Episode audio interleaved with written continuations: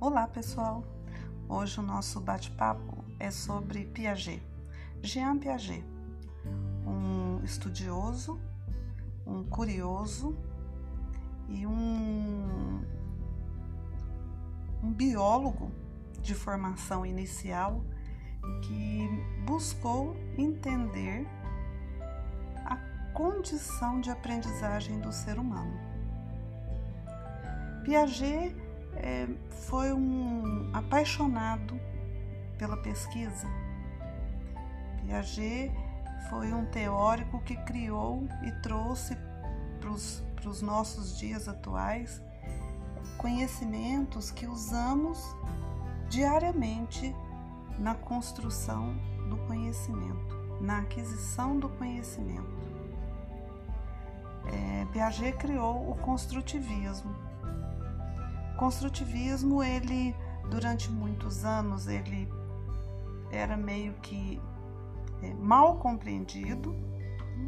E ainda nos dias de hoje a gente ainda encontra uma boa parte é, de instituições educacionais que não tem a clareza real do construtivismo, das, das, das questões colocadas por Piaget, é, mas a cada dia que, que passa, a gente percebe que isso vem ficando é, muito claro para as escolas, inclusive pela necessidade de transformação do processo de educação. É, vale ressaltar que nesse momento, exatamente nesse momento que nós estamos vivendo, a escola, é, eu acredito que inevitavelmente vai ganhar uma nova configuração. E quando a gente pensa em nova configuração, a gente tem que pensar numa nova medida de tempo, numa nova forma de conduzir, numa nova forma de cumprir o conteúdo pedagógico, porque a gente ouve isso constantemente. Eu tenho que cumprir o conteúdo pedagógico, eu tenho que dar conta do conteúdo pedagógico, o tempo é pouco. Então, nesse momento que nós estamos vivendo, em termos mundial, nós vamos ter que repensar tudo isso. E o construtivismo vem é, de uma forma muito forte né, nos mostrar todas essas possibilidades. É, eu particularmente eu entendo que é, Piaget e Vygotsky é, eles se complementam. Eles olham para uma mesma questão por ângulos diferentes. Existem alguns estudiosos que não concordam com essa minha posição. Existem alguns estudiosos que acreditam que eles são divergentes em muitos pontos. Eu, particularmente, vejo, é, pego essas duas teorias, pego essas duas leituras de processo de aprendizagem e vejo como é, complementação. É, e, e acho que é possível a gente é, casar os dois, ou casar essas duas teorias, e enriquecer de forma brutal o processo de educação, a rotina de sala de aula, as ferramentas pedagógicas, o que, o que pode ser feito de diferente na sala de aula. É, Piaget e Vygotsky traz isso com uma clareza muito grande para nós. Mas vamos lá. Mais uma vez, eu gostaria de deixar claro para vocês: a nossa pretensão não é nos tornarmos especialistas no, no construtivismo, mas compreender o construtivismo e trazer para vocês né, a possibilidade de, de, estudar uma teoria, de estudar conceitos teóricos e, e, transformar é, tudo isso em, em, processo prático em sala de aula. Então, o que, que nós vamos fazer? Na verdade, nós vamos é, levantar os pontos básicos é, do que Piaget coloca nos seus, é, nos seus estudos, no que ele diz, o que, que, que de fato é o construtivismo, e vamos fazendo essa ponte de construção para a rotina de sala de aula e mais, Nesse momento, vamos fazer uma ponte de construção do que é possível fazer com tudo isso que nós estamos vivendo, tá? Mais uma vez, a gente pensa e tem uma clareza muito grande da importância de se trabalhar a autonomia do aluno. Né? Quando a gente pensa em autonomia do aluno, a gente necessariamente não precisa ficar é, contextualizado dentro de uma sala de aula com quatro paredes, com carteiras é, e com lousa. Isso é importantíssimo. Mas vamos falar um pouco, vamos, é, vamos, vamos começar a discutir um pouquinho sobre o que Piaget coloca dentro é, da sua teoria construtivista. Tá? É bem complexa, então vamos aos pontos básicos. É, basicamente, Piaget é, começou seus estudos, começou a sua, a sua trajetória enquanto biólogo. Então a gente percebe quando a gente lê a obra dele é, toda uma influência dessa, dessa leitura biológica do ser humano. O quanto isso para ele teve peso ao longo da construção de todo o trabalho dele. Posteriormente, ele se formou em psicologia, ele é uma referência dentro da psicologia, na psicologia da aprendizagem, mas ele tem é, a sua raiz é dentro da biologia. Ele foi primeiro biólogo, né, para depois se tornar um psicólogo. Mas enquanto biólogo, ele já se preocupava com esse processo é, de aquisição do conhecimento. E ele começou os seus trabalhos e isso intensificou quando os filhos é, dele nasceram, é, porque ele acabou ampliando esse convívio, né? Ele tinha um convívio diário com as crianças, com os filhos, o que possibilitou que o registro dele de observações diárias, é, de observações em pontos muito, muito específicos, né? Que gera é, dentro do trabalho dele novas hipóteses sobre as origens da cognição humana. É, isso acelerou muito o processo de pesquisa dele, porque ele tinha um, um laboratório em casa. Dentro dessa questão é, e dessa leitura que ele começa a fazer de uma forma mais é, diária, o que, que ele percebe? É, ele entende com muita clareza que essa questão da aprendizagem é processo. Não tem como. Só que o que, que ele diz? Ele diz que, primeiro, a criança ela precisa ter a maturação biológica, né? ou seja, ela tem que ter uma prontidão do desenvolvimento ali, é, biológica, neurológica, para que ela consiga assimilar o conhecimento e transformar isso em aprendizagem, tá? Basicamente é isso. Ele trabalha com três pontos é, de, de, de, promoção. O que, que visa o construtivismo? Ele visa é, construir conhecimento, desenvolver autonomia e promover a aprendizagem. O construtivismo, a, a, espinha dorsal do construtivismo, o objetivo é de, de, de adotar a teoria construtivista dentro do processo escolar é isso. É trazer, né, construir conhecimento, desenvolver autonomia e promover aprendizagem. Esse é um ponto que é, é importante a gente ressaltar. O que foge disso não está dentro do construtivismo. Né? Ele divide ele coloca como desenvolvimento biológico e aí entra a questão do quanto essa criança está pronta, da prontidão para absorver todo o conhecimento que vai gerar autonomia, que vai virar aprendizagem. Então ele coloca os quatro, as quatro fases do desenvolvimento, que é a fase sensório-motor, a pré-operatória, pré-operatório, operatório concreto e operatório formal, tá?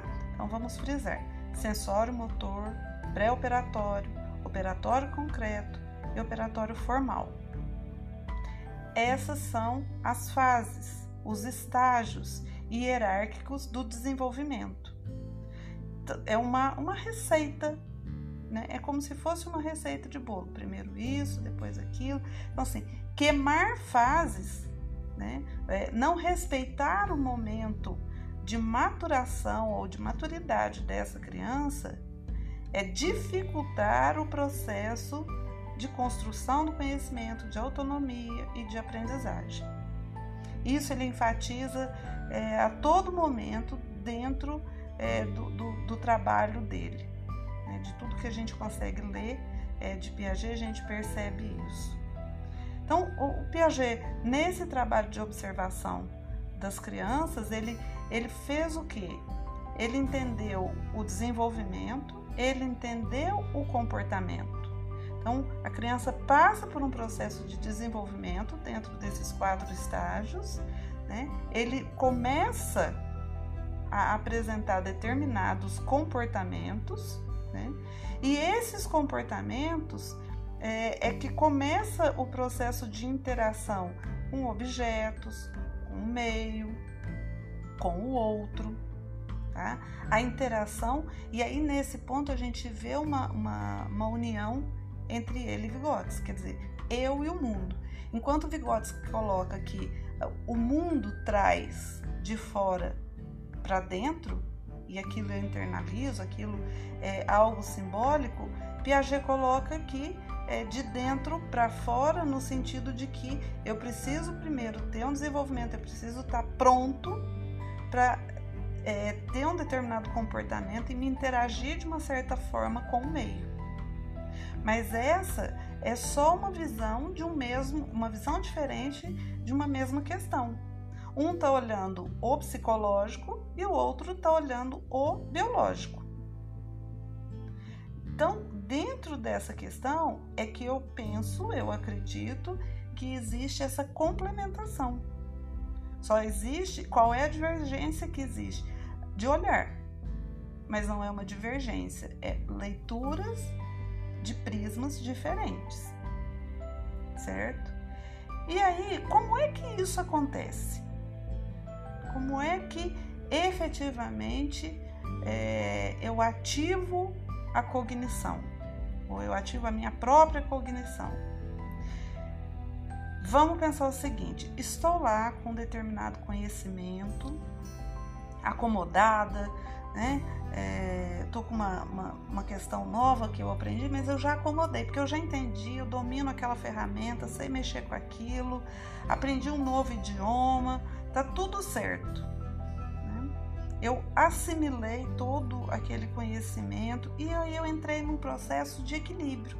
Eu, eu assimilei, eu acomodei e eu, eu, eu estou equilibrada, eu fico num processo que ele chama de equilibração. Ok.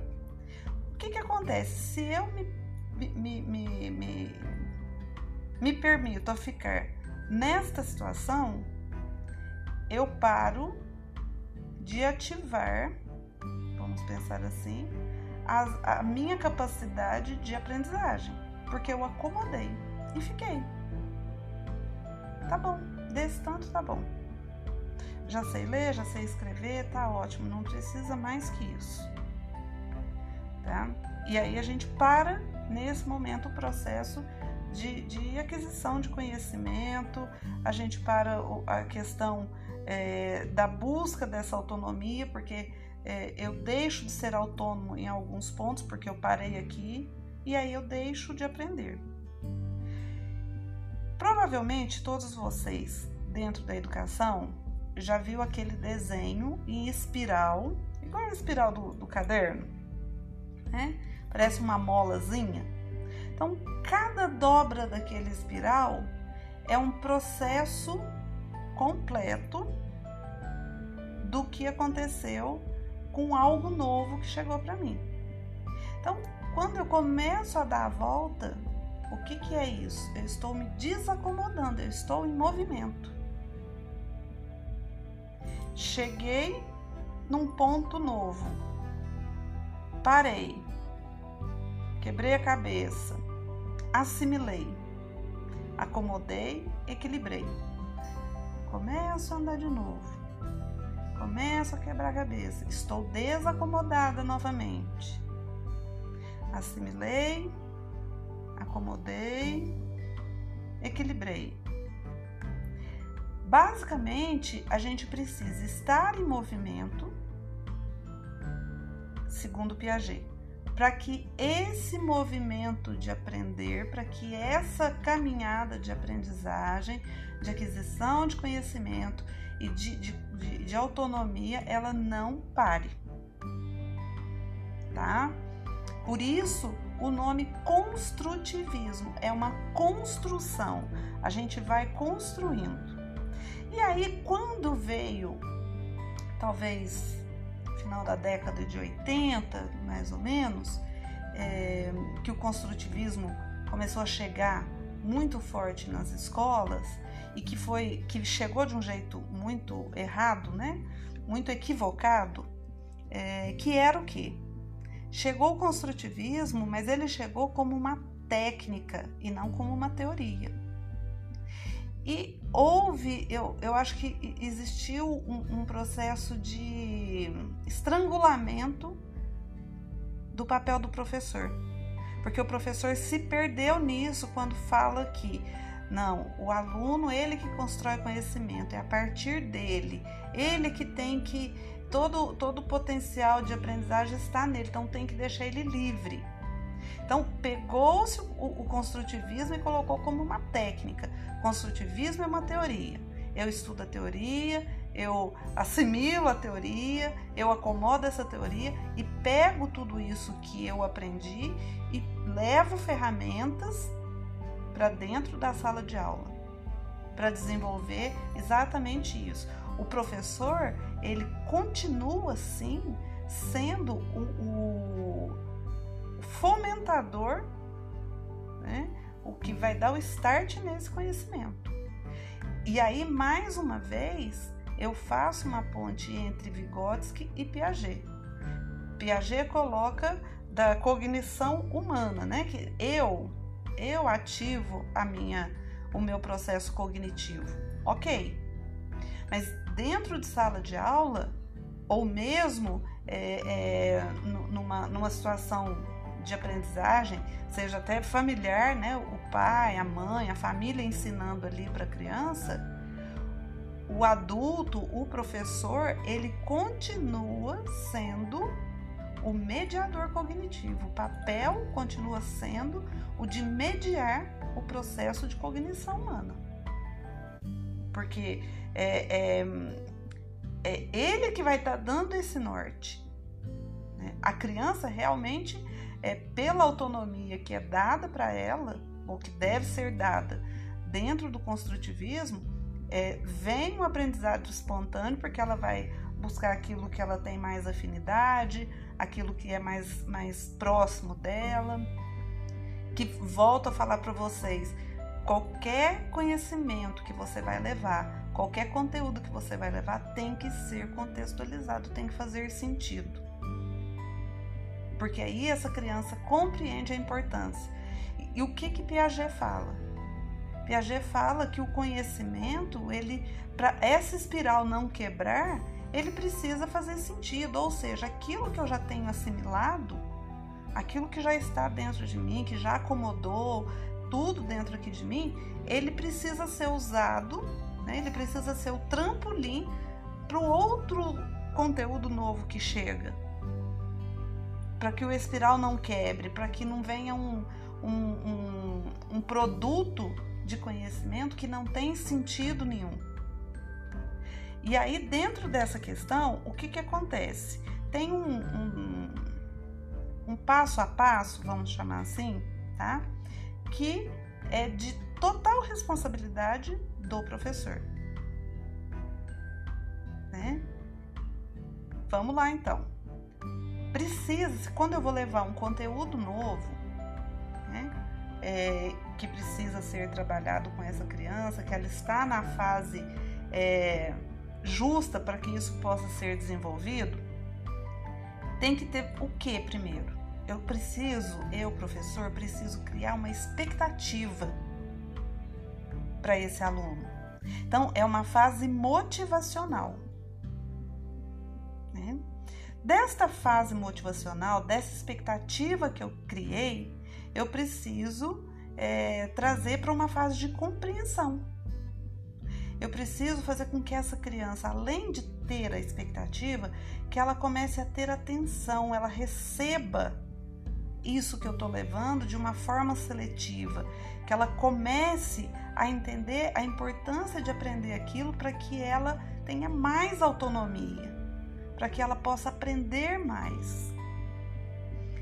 E aí então vem o que? A fase de aquisição, onde eu vou estar passando todo esse conteúdo que tem sentido para ela e ela começa a codificar.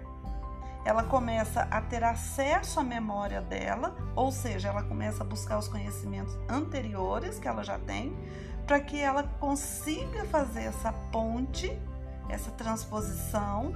Então, esse processo, essa fase de, de aquisição, é o processo de desacomodação onde eu vou mostrar para ela que é um conhecimento novo, que ela não sabe, mas que ela tem condição, ela tem ferramenta dentro dela para adquirir esse, esse, esse conhecimento, acesse a sua memória, busque o que você já tem para você conseguir codificar. E aí a gente entra já na outra fase, que é o que? A fase de retenção, onde ela vai fazer o que? Acumular na memória dela o conhecimento que está sendo passado. Quando ela conseguir é, entrar nessa fase de retenção, né, ela começa o que? A recuperar todo, todo o conhecimento que ela já tinha e fazer uma junção com isso que ela acumulou. Né. Agora, até esse momento, o conhecimento novo está é, dentro da acumulação da memória. Ela está acumulando esse conhecimento e, ao mesmo tempo, tentando fazer esse link né, com tudo que ela já sabe. O que, que isso vai trazer para ela? Ela ainda está é, desacomodada, mas ela já reteve esse, esse, esse conhecimento. Então, ela vem o que? Dentro desse, desse processo, ela vem para uma fase de recordação, onde ela vai estar tá recuperando tudo que ela aprendeu, tudo que ela aprendeu e fez sentido para ela, né? Para entrar, entrar na fase de generalização. Ela vai fazer uma transferência, ou seja, é aquele é o, o, o, o continuar no espiral. Ela vai fazer essa, essa, essa, essa, esse salto de transferência e aí ela entra na fase do desempenho, ou seja, ela vai apresentar uma resposta.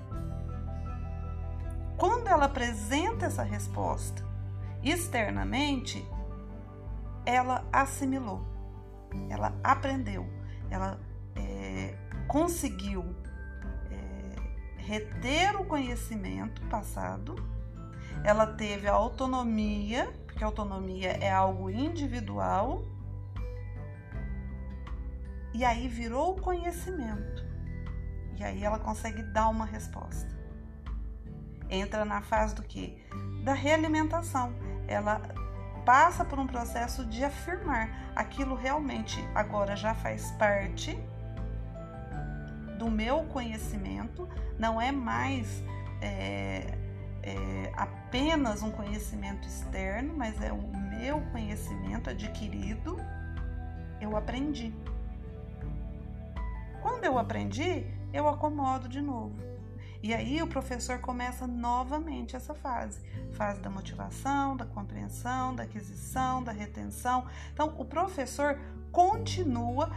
Piaget só não utiliza esse termo, ele não coloca é, essa esta leitura ou esta, essa, essa posição do professor, porque o foco dele é o ser humano, como é que o ser humano aprende, como é o processo de cognição. Né? Por isso esse equívoco de achar que o aluno vai ter que fazer tudo sozinho, que ele tem que chegar lá na escola e pensar o que, que ele quer fazer. Não, só porque Piaget focou nele, focou no aluno, focou na criança. Mas o professor continua tendo sim, é, dentro da, da, da, do construtivismo, esse papel de mediador também professor é mediador. É diferente, volto a afirmar, é, é, diferente de uma aula expositiva, onde eu domino o conhecimento, eu vou lá, preparo uma aula, que o aluno vai assistir a minha aula. Dentro do construtivismo, o aluno vai participar da minha aula. Então, eu gostaria que vocês é, tivessem em mente, né, essa, essa reflexão, levasse para vocês essa reflexão entre assistir a aula e participar da aula. Certo? Basicamente, essas são as colocações é, de Piaget dentro do construtivismo. A gente sabe que é, do construtivismo, né, é, vieram, derivaram-se muitos outros estudos. É, e aí a gente tem, por exemplo, eu vou deixar aqui como sugestão de, de pesquisa para vocês, mas a gente tem é, o construcionismo, que é bem interessante, que a raiz dele é o construtivismo, mas é bom dar uma olhada, pode trazer é, ideias de novas ferramentas, é, trabalhar o construtivismo dentro do processo de tecnologia, enfim, é bem interessante. Então tem, tem derivações do construtivismo que vai agregar o trabalho de vocês em sala de aula. É, quando a gente fala dessa, dessa complementação de Vygotsky e Piaget, a gente precisa ter claro a, a, a leitura que cada um fez, né, da aquisição de conhecimento, do processo cognitivo, da capacidade de aprender do ser humano.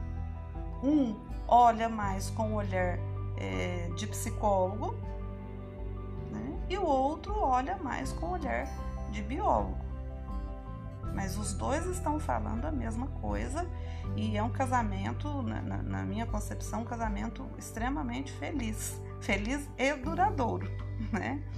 É, acredito que a gente vai é, construir é, novas formas de trabalho em sala de aula. A gente vem fazendo isso é, já há um tempinho. Essa formação traz para vocês é, informações necessárias dentro do trabalho de, de, de, aprendizagem de vocês, dentro do trabalho que a gente vem realizando para que vocês possam ter é, uma, uma educação per, permanente, né? uma educação permanente de aprendizagem. O que a gente precisa entender é que o, roteiro único de trabalho humanizado ele é uma ferramenta que é, que é uma ferramenta viva. Ela, ele está em constantemente busca dessa educação permanente de aprendizagem.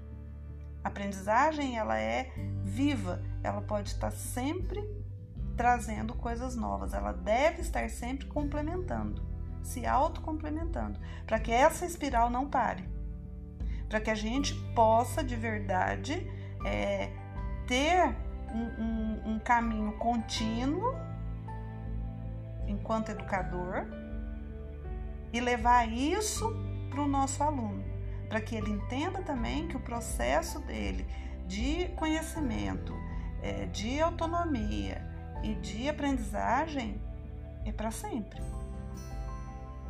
Né? É, é, é algo que é contínuo, ele não precisa parar. Isso é interessante. É, é essa leitura e é, são essas possibilidades que vai nos proporcionar a, a, a, a ajudar, né? Que essas crianças se tornem adultos muito mais autônomos, muito mais prontos para transformar é, o próprio mundo e o mundo que, que, que o cerca, né? O nosso, nosso planeta. Acho que mais do que nunca nós temos que pensar nessa questão é, importantíssima e urgente. Um abraço para vocês. O nosso próximo tema nós vamos estar falando sobre pestalose e Sartre.